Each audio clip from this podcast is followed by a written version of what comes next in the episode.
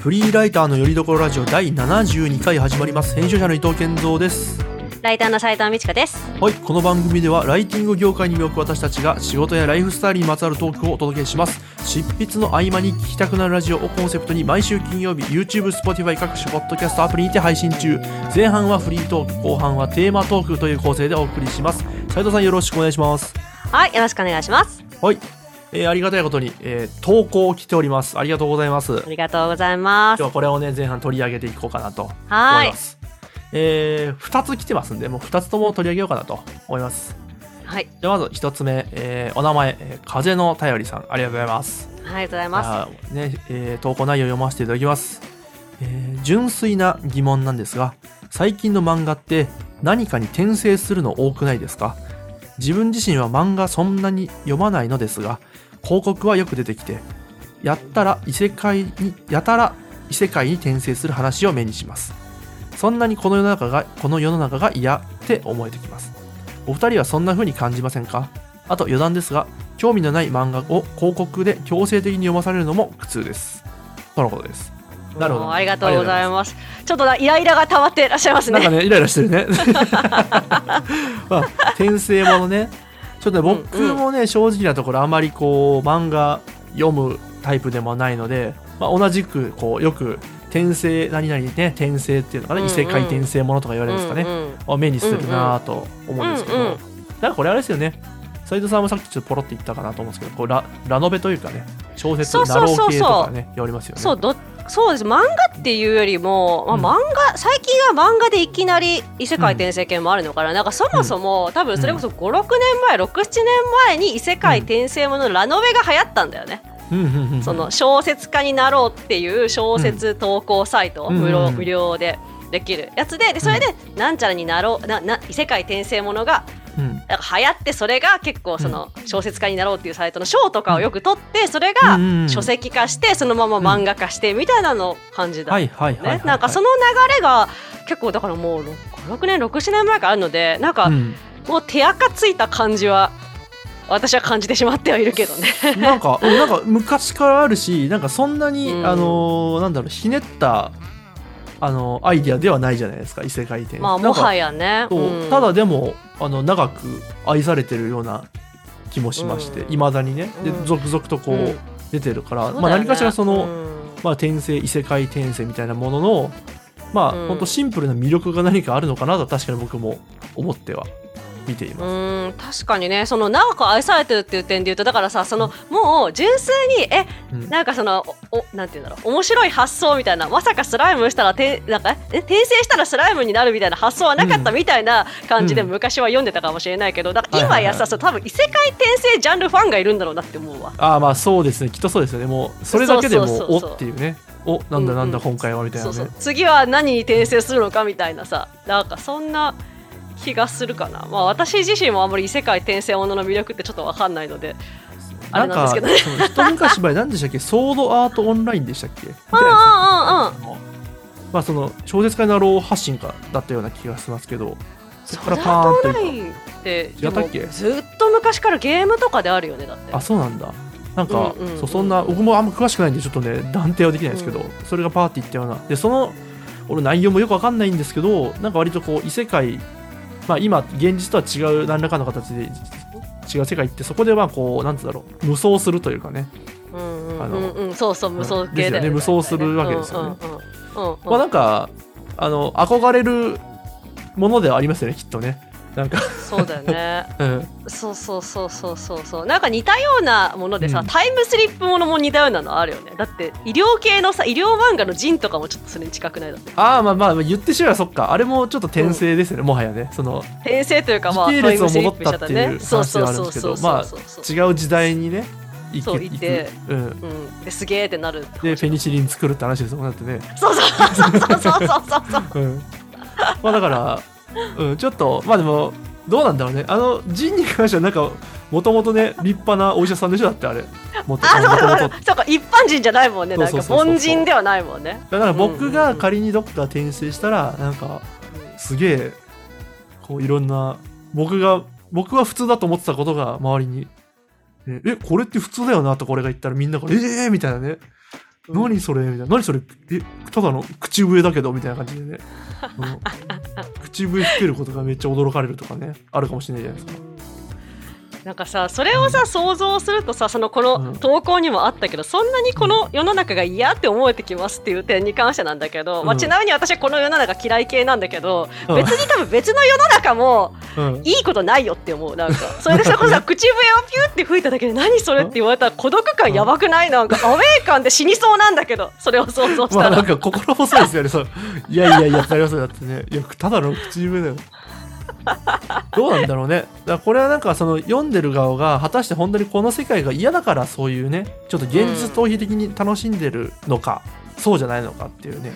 なんか別にどっちもんじゃないかなとは。確かにね、うん。確かに確かに。だからそのギャップを楽しんでる感みたいな感じだよね、多分ね、うん。なんかうんうん。あと良くも悪くもやっぱ分かりやすいっていうのはいいのかなとは思いましたね。あの。ああそうだよね、うん。そうだよね、ね。うん。うん。そのパターンでいけるもんね全部、うん。そうそうそう。すごいシンプルな設定で。うん、うんうんうんなんかギャップというかねそのはっきりしてるじゃないですか設定のなんか、うんうんうんうんやりたいことがね、うんうんうんうんうん。だから今時なのかなとは思いましたね。はっきりしてるとさごちゃごちゃしてないという点で。あー確かに確かに複雑な。なんか二極化してるよねその分かりやすいのとめちゃくちゃ複雑なうん。のと、なんか二極化してる感じがするね最近のコンテンツ僕割とね複雑な方をまだ好んでしまう節があるので。ああそうそうそう、うん。あごめん。そそうそう。っていうのは私の話ね。そう、うん。だからまだねまだというかいつかでも何か疲れてこういうねあの分かりやすいやつだったりかもしれないなとは、うん。思いました。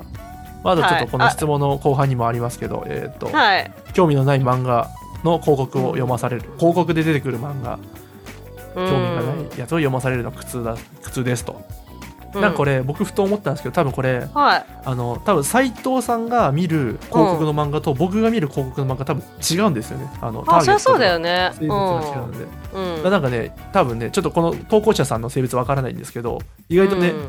その各個人でね見てるもん違うんですよね多分ね。広告の漫画って、あでもそうなのかな、普通にでもなんかうん。あのゲームのさ攻略サイトとか見るから、うん。普通いつものブラウザで見てんだよ。いつものブラウザで見てるけど、なん。か普通になんか男性向けアダルト系漫画の広告とかいっぱい入ってくるよでも。あまあそれは俺も全然出てくるんでそこはあそれ関係ないのか。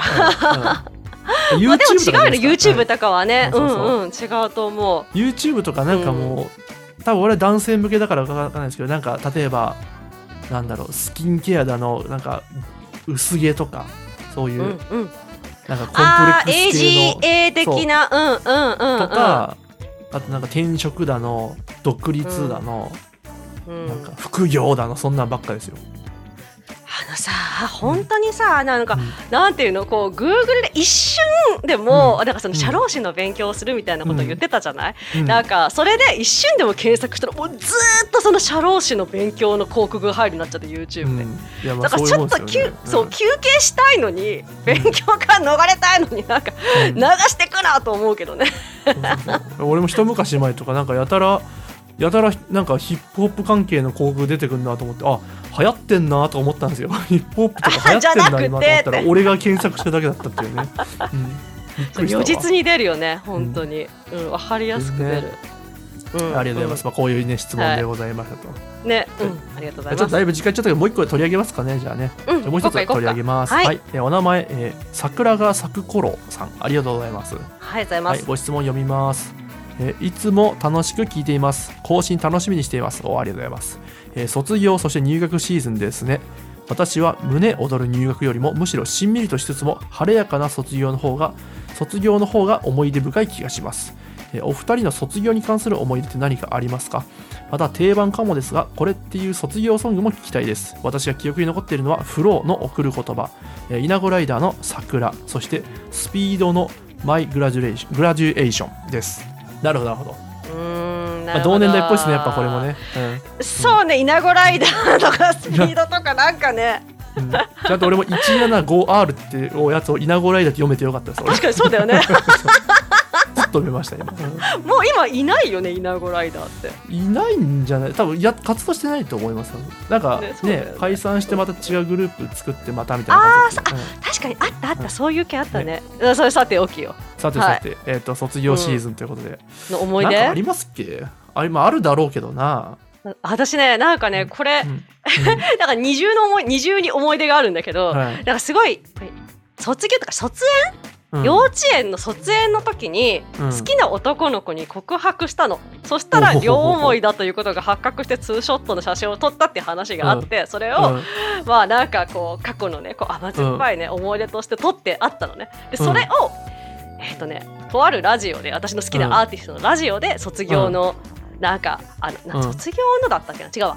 あのえー、と投稿があって、うん。でその時のアーティストがちょっと卒業っぽい感じの曲を出してたのでそのネタで私はこういうエピソードがあるんですが、うん。誰々さんはエピソード、それこそこんな感じでよこんな投稿みたいな感じ卒業の思い出ありますかって言って送ったらそれが採用されたっていうのがあってラジオで。だからその二重の思い出があるっていうその自分をネタに、そうそうそうラジオでの投稿で採用されたっていうのを。よく覚えてますね幼稚園の。まあそのぐらい印象的だったんですねじゃあきっとね。いやーさだって初恋みたいなもんじゃない。初恋って言っていいのか分かんないけどさやっぱ、うん。ねあったのよ、うん、女女児だったのね、うん、ちょっと俺はそれにに匹敵する思い出はないのでちょっと あのねうん。それねそのアーティストも言ってた。そのラジオで、なんかそれ、それのエピソードが強すぎてないっつって、うん。ちょっともう出せないわ。もうクソみたいな話しかないので。やっちまった、同じいやいやいやいいねケツ踏んじまったわ。むしろいいなと思っちゃいますそういうネタがあるの。だからちなみにこうなんか卒業ソングってありますか？っていうのもありますよ卒業ソング卒業ねソングね、なんだろうな。百式っていうアーティストのはい。すごくマニアックな「ミス・ピーチ」っていう曲があってそれが卒業の曲だったのではい。ラジオに出しました。はい。ラジオトークを。と匿名まではちょっと百式までしか分かんなかったですねもね。うすげえマニアック。百式ないしね今もあそううなんですね。活動休止してて。そうそうそうそう。俺なんだろうなちょっと個人的にあの俺ねレミオロメン好きなんですよ俺。あそう。世代だね。そうレミオロメンといまだにすごい好きで。だから、よく定番曲で3月9日ってあるじゃないですか。そうね。そう。ね。あれちょっと定番すぎてあんまうん。もはやねい言いたくもないぐらいなんですけど、はい地味に好きっていうのはいはいはいねあの曲俺ね、うん、俺レミオロメンめっちゃ好きなんですよいまだに。あなんで本当でもいいよね。うん。なんかもう俺もうぶっちぎって好きですよね。いろんなバンドの中で。レミオロメンが。本当？なんかでも世代だね。本当に。なんか多分私よりもちょっ私のちょっとしただから健三さんぐらいの世代がレミオロメン多分、ううんん、ドンピシャなような気がしてる。そうですよね、うん。でもなんかうんもう今レミオロメンなんて言ってる人いないじゃないですかなんかいないねそう、まあ、もちろん。活動してないんで今あれですけど幼虫だからその3月9日だの粉雪だのがパーンとヒットした人みたいな感じになってるんですけどそうそうそう曲だけがね全部ね、うんうん。とんでもなくかっこいいんですよ。もうやめようこれ熱くなるから、うん、この辺にして あいいですね音楽の話、うんラジオっぽいよね、そうそうはい。ありがとうございました。今日ねありがとうございおますね投稿いただきましてありがとうございます。こんな感じでいはいつでも投稿お待ちしてます。お待ちしてます。はいよろしくお願いします。と、はい。さてさてじゃあ本題に入りますかね。はい。えー今日はテーマ持ってまいりました、えー題しまして忙しいライターのリアル。まあ、こんなテーマでお話を、なんかかっこいいテーマですねこれ全部と、うん。あこれ、まあ、私が持ってきたんですけど、ヒップホまップ感のあるタイトルですねうん。あ、そうかな。よくわかんないですねことないよ。いやこれ背景としては、まあ、ちょっとね、うなんか自分で言うのもあれなんですけどありがたいことに、なんはいか私自身がね今ちょっとライターとしてすごく忙しいんですね、なのおでー。結構そのあの依頼をこううん。ご相談をいただくのに断る機会がめちゃくちゃ増えちゃってここ1年ぐらいで。だからすごいそれが毎回私は申し訳ないんですよ。でいう背景があってじゃあはい。これを私断っている、うん。断るライターを編集者、健三さんとかさ、はいはいはいはい。はどう思ってるのかなっていうのが純粋に知りたいしあともしこれを聞いてらっしゃってる、うん。えー、となんか編集者の方とかがね、こういらっしゃったらライターさんに依頼するような方がいらっしゃったら、え忙しいライターって一体どういう状態なんだっていうのをちょっと伝えようかななと思ったりして僕も気になるところではありました。はい、はいあじゃあぜひぜひ今日斉藤さんがいろいろお話を伺いそうなので、えー楽しみにしてます、うん、そうですね。ど,、うん。どっちから行こうかな。まず私の状況ですかね。ですね。忙しいってどういう状態ですかっていうね、うん今、うん。はい。えー、とまず端的に言うと,、はい。えーとま、い大体もう3週間先ぐらいまでは確実に予定埋まってるんです全部パツパツ。そう。だからあうん。これからあの送りますので1週間後に出してください。これから例えば資料を送りますんで、1週間後に納品してくださいはもう絶対無理っていう感じあなんですね。あなるほどね。うんうんうん。とか取材が来週ありますので、うん。お願いしますっていうのは無理で、うん。3週間先のす取材をスケジュール入れてくださいって言わざるを得ないみたいな、そう状況っていうのがまずそれ稼働状況としてはそんな感じですね、うん。スケジュール感としては。うん。であと多分要因としては、うん。そのライターでありながらやっぱ講師もしてるっていうのがあると思うんですよね。で講師のクラス今3クラスぐらい持ってて、まあ、うん。要は週にうん。23時間ぐらいは、あ違ううん。週に違うわ。23時間かける3日ぐらいはだからもう動けないんですよ。で家で大体やってるし、うん。その前後の用意とかもあるので、そしたらちょっと取材行けないとかありますよね。結局なんやかんや午前中にこうやったら午前中はそれだけで潰れちゃうとかなので、うん。だから執筆にかけられる時間もそんだけ減るんですよね。はいなのでやっぱまた断らざるをいけなくうん。な断らざるを得なくなるっていうのがうん。また理由としてあるっていうのと、まあ、あとはうん。最後の理由として、うん。なんていうんですかね私がちょっとありがたいことにいろんなこう、お取引先さんから声がかかる状況にあるんですよ。うん。なんかえ今ちょっとそうですね。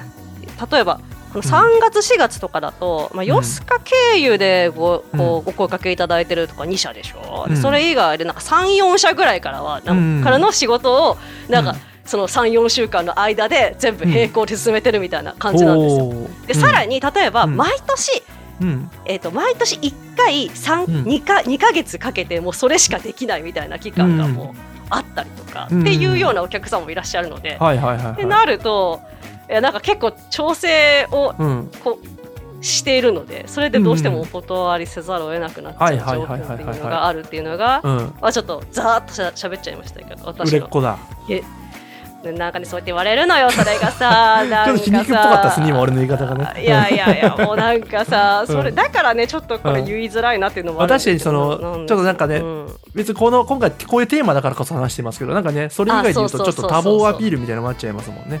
なんかね。その要はそうそうそう。そうこういう話がもしかしたら多忙アピールみたいに取られてんじゃないかっていう不安もありますよね多分ね。多分ある。研修者に対してとかね。あそうあるしそうだからそこからやっぱりその健三さんのうん。印象を聞きたいんだけど、うん。あ例えば多忙だからこそそういう有能というかさ、なライターだから依頼してよしようって思うのか、うん。いやもうなんか多忙ななんか多忙だったらもうなんか全然こううん声かけるだけ無駄だからもうやめよってやっぱり思っちゃうのかみたいなその話はどうなんだろうなあー難しいですなるほどね。じゃあいろいろちょっとまあいろんなパターンをちょっとね今聞いて思ったはいはいはいはいことえっとはいじゃあそのまあ実際にこう多忙だとしましょうと。その上でうんもしあのその多忙であることをなんかもう嫌になっちゃうよと。もうやってらんないっすよって感じだったらちょっとあほふーんと思うんですけどなんか生き生きとしてる方でやったらすごいなんか印象いいなって思いましたね。なんか要はさっき多忙アピールって言葉も出ましたけどもう忙しいよもうやだ忙しいあーもう忙しい忙しいって言ってたら俺はあんまそういうの好きじゃないんで。ふーんっていう風になっちゃいます。わかるわかる、うんあのもう今日1時間しか寝てないんだよみたいなやつでしょ。そう聞いてもないのにずっと言われてたら俺はもうあそうかそうかっていうなんか別にまあ悪いとは思わないですけどそれをマイナスに行くことはないと思うんですけど別に特に何も思わないというかね。うんだけどなんかすごい、あのおかげさまで今もう生き生きしてるぜみたいな感じだとあそうなんだいいねみたいな。その単純なその人と人との、えーとは印象という意味ではなんか後者の方がいいよなと。うんうんね。はい。でその上で、まあ、じゃあ例えばはい。僕がじゃあこうねえー相談する依頼するこんなうん。案件あるんですけど、協力してくれませんかっつってすいませんちょっと忙しくてまあ忙しいあ忙しかったらあそっかそっか OK ですと。またじゃあうん。協力してねっていうのはまあ基本的にそうなんですけど、うんうん。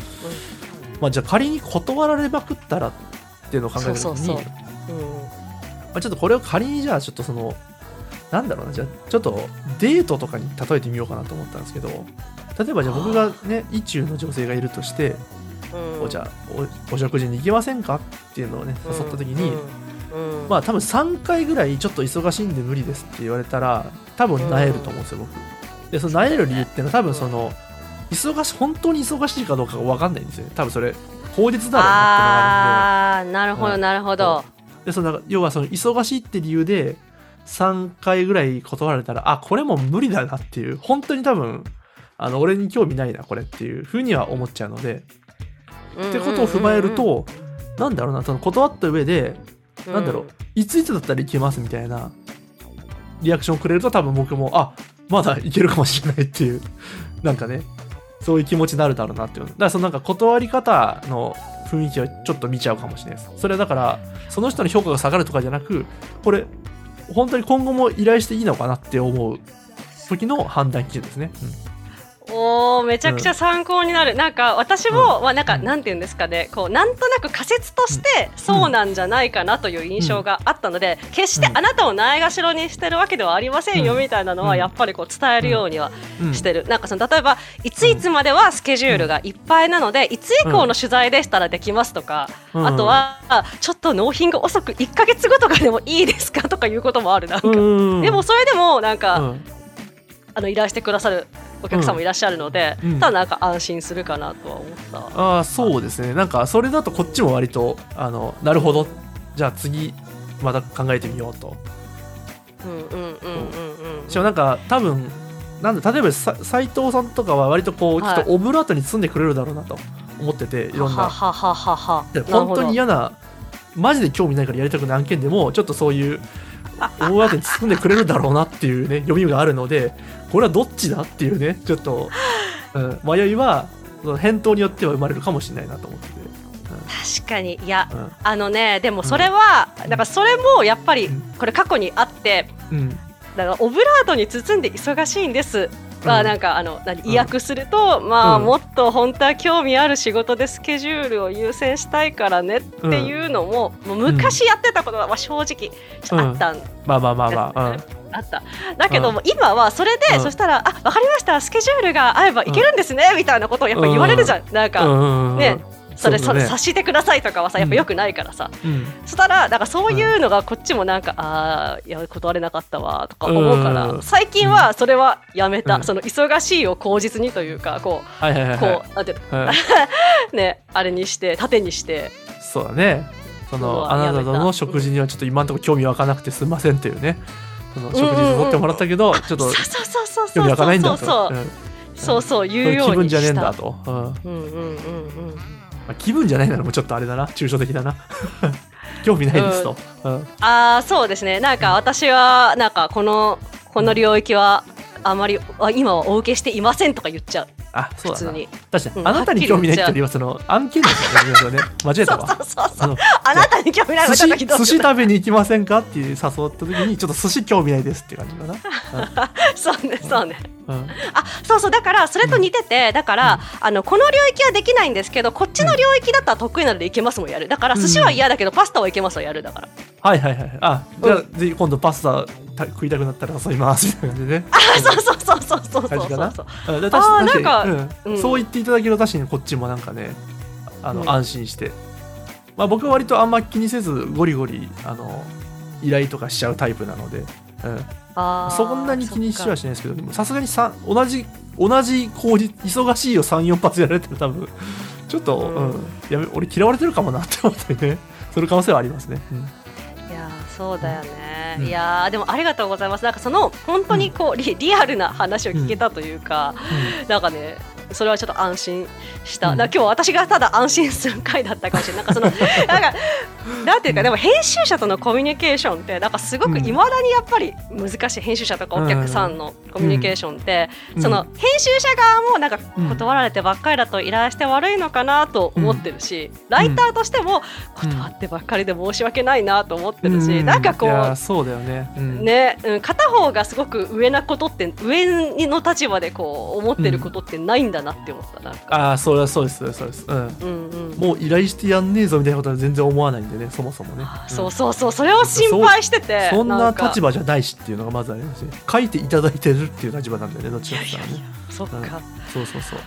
あでもねふと今ねさらに思ったのが、うん。うんうんうん例えばこう僕がね依頼しますとしたらそのいやはい本当やりたいの山々なんですけどこうこうこうでっていうのを、まあ、返答される方もいるんですけどなんかすごいその、こな断り慣れてる人の断り方を見てるとなんか、あまあこれ多分あれだなと。